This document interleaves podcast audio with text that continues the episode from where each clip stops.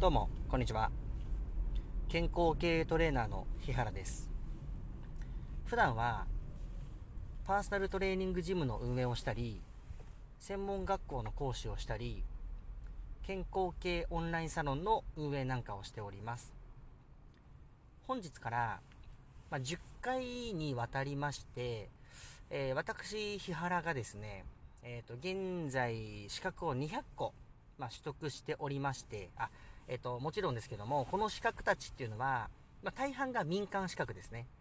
あのー、割と、そんなに難しくない、えー、簡単に取れる資格ばっかり、まあ、集めてはいるんですけども、あの、とはいえね、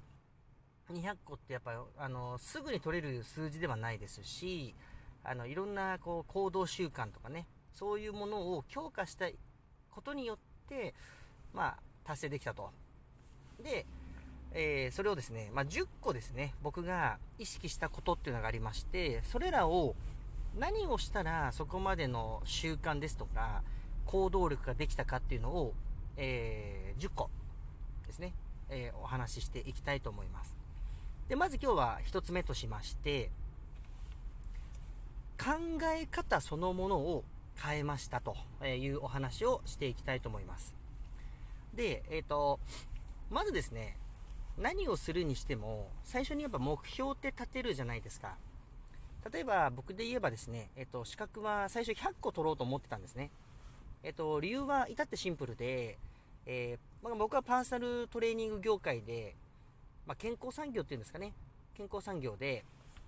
あの、10年後には、まあ、明確な夢がありまして、うんと、フィットネス参加率という、あの、全国民がですね、えー、スポーツクラブに通っている率っていうのが、まあ、毎年出るんですよ。で、それがですね、あのー、もう何十年と、全国民の3から4%ずっと維持されている状態なので、僕はそれをですね、あのー、まあ、10年はちょっと難しいにしても、僕が死ぬまでに、えー、15%前後ぐらいまでは上げている状態っていうのをどうにかしたいと思ってるんですね。あの、本当に健康産業に革命を起こそうと思ってます。あの、これは本当に思ってます。で、そのためにですね、あの、何かしらやっぱインパクトを作ろうと思ったんですね。で、あのー、まあ、一つはですね、その資格を100個取ってみたら、ちょっと面白いんじゃないかなと思って、あのー、なんか一個一個の資格なんかもぶぶっちゃけ僕覚えてないんですよ。あの、イルカ検定とか、なんかウサギ検定とかいろいろ取ったんですけど、あの、もう何を取ったかすら覚えてないっていう。それでも、えー、パーソナルトレーナーというところで、なんかじゃあメディアとか出るとかね。まあそういうのも今、いろいろね、芸能事務所とかもいろいろ探していますので、まあ、そういうところも視野には入れているんですけども、あの、やっぱり資格100個持ってますと面白いなと思って。でもですね、あの、意外と資格マニアっていう、まあ業界があるんですよ。あの、本当に面白いものであるんですね。やっぱ誰もが思いつくものってのあるんですよ。で、やっぱその、資格100個っていうのが、結構、あの、最低ラインというか土台というか、資格マニアですよっていうためには、まあ100個ぐらいなんですね。だから、2倍取っちゃおうと思いまして、まあ200個取ったんですよ。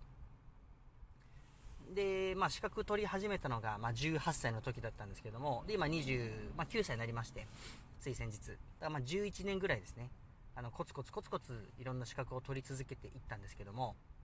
まあ、ようやくね、あのこの10年というのが、まあ、実を結びまして、まあ、ようやく、あの200個っていうところに達しました。で、えっ、ー、とやっぱりね、うん、まあ、スポーツにしろ、仕事にしろ、何でもいいんですけど、自分磨きにしろ、10年、まあ、一つのことを突き詰めてやるって、うーん、生半可なものじゃないんですよ。これも皆さんわかると思います。で、今から、じゃあ毎月そうですね、あの、2、3個ずつぐらい資格を取り続けていくっていうことをやってみましょうって言ったってなかなかやらないじゃないですか。うん、もっとじゃあレベル下げて、1日5分でもいいので、毎日筋トレしましょうっていうことを習慣化するって難しくないですか？そこなんですね。だからあの、何かを、えっ、ー、と、しようと思った時に、まずシンプルにネガティブから入らないという思考を作ったんですね。これが、あの、今日お話ししたい一つ目なんです。えー、それが、考え方そのものなんですね。結局何をするにしても、まあ、ポジティブに入るかネガティブに入るか、あのー、二択じゃないですか。絶対そうじゃないですか。いやー、太ったから痩せようと思った時に、ネガティブが要因で動く人と、ポジティブが原因で動く人って、まあいるんですよ。もっと美しくなりたいから痩せたいっていう方なのか、もう病院に行って、このままじゃ死にますよって言われて、いやいやダイエットを始めたかっていうと、やっぱり、ポジティブに始めた人の方が、あの、多少ね、達成率って高いんですよ。で、あのー、僕はまあ18歳の時ってのは相当ネガティブ人間だったんで、あのー、人と喋るのもちょっと苦手でしたし、本当に喋れなかったんですよ。なんで今こんなに喋れてるかっていうと、やっぱりそこもポジティブに脳の思考自体を変えたんですね。で、その、じゃあどうやってそのポジティブ思考を作ったのかっていうところなんですけども、もうここも明確にちょっとお話しします。で、ポジティブ思考を作った方法というのが、何か目の前の物事が起きたとき、まあ、つまり、えーと、自分の脳の中で選択肢が出たときですね。というか、えっ、ー、と、うん、大半のものに疑問を持つようにしたんですね。あのー、何でもいいんですけどもね、あの疑問を持つようにしたんです。えー、目の前の人がなんでダイエットをしようと思ったのかなとか、えっ、ー、と、まあ、友人とかから、えー、お仕事とかね、いろんな相談とか受けた時に、なんでそういう疑問を持ったのかなっていうところをまず作ってみたんですね。であとまあ、その時は18歳であの専門学校の授業も受けてましたし、えっ、ー、と、専門学校3年行って、その後も4年間、えー、大学に行ってましたから、えー、まあ、約7年間、3、4年ぐらい前まで、まあ僕学生だったんでね、学校の授業とかで先生が言ってることとかに疑問を持つようにしたんですね。そうすると、何か、こう目の前で何かが起きた時に、まず、一つ何かを考えるという脳の習慣ができてきたんです。あえっ、ー、と、先に言ってきます。あの、ネガティブ脳、ポジティブ脳っていうのは、脳の病気でない限り、後天的にある程度変えられますから、あの、そこは安心してください。もう無理だとかっていう人いるんですけど、あの、大丈夫ですから、後天的に。まあもちろん先天的なものも多少ありますけども、そんなのは環境とかで、努力次第で何ともなりますから。で、あのー、まあ、そうなんです。えっ、ー、と、疑問を持つようにしたんですね。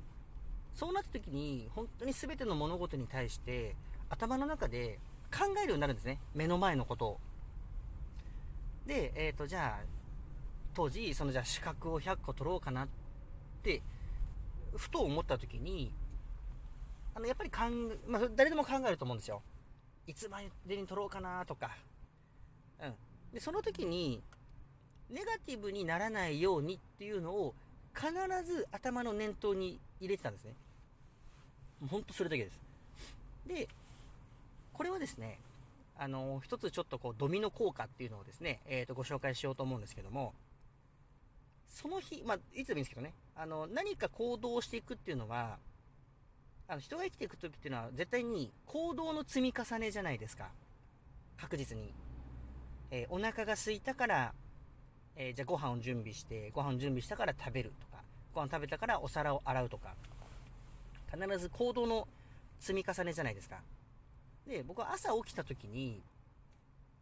あのー、パッと目覚めて、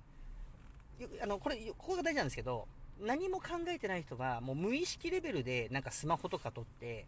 なんか、うん、LINE とかずっと没頭しちゃったり、YouTube とかね、TikTok とか見る方が多いんですけど、その時に、今、要は TikTok を見るべきか見ないべきか、えー、LINE を開くか開かないか、なんていうところを頭の中で疑問を持つっていう、もうそれが一つですね。そうすることで、だんだん、あの、思考力が変わってきます。考えるようになるんですね。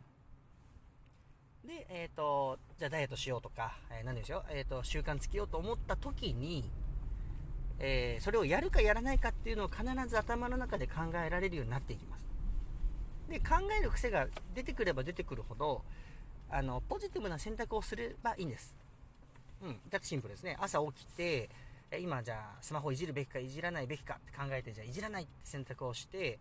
でいじらないって選択をしたら次また行動がありますから、そしたらえー、布団から起きるとか、すぐ立ち上がるとか、布団すぐ畳むとか、何でもポジティブな行動ってできるじゃないですか。言い換えれば、じゃあ布団でぐだぐだぐだぐだ寝て30分とか1時間とか無駄な時間を過ごすっていう、その積み重ねがもったいないんですよ。で、結果的にそういう隙間時間っていうのをなるべく作るようにして、合間合間で、あの、資格の勉強とかは、まあ多少ね、10分ぐらい勉強すれば簡単に取れるんで、資格なんて。探せばいっぱいありますから。無料で切れる資格もいっぱいありますから。だけどそれすらやっぱりやらないっていう脳ができちゃってると何やってもあのネガティブとか、えー、結果が伴ってこなくなっていきますのでしっかりとあのポジティブに選択ができるように考える。だから目の前の物事に対して疑問を持つ。ということをぜひやってみてください。えー、本日一つ目の、えー、考え方を変えるというお話でした。えっ、と、あとはですね、えー概要欄にいろいろと書いてあるんで、まあ、いろんなリンク見ていただきたいというのが一つと、あとはですね、あの、お便りですね、あの、ぜひ書いて送っていただけると非常に嬉しいです。あの、それに対して無料でラジオに関してはお答えしてますから、何でも聞いていただければと思います。では、本日はこの辺りで失礼します。バイバーイ。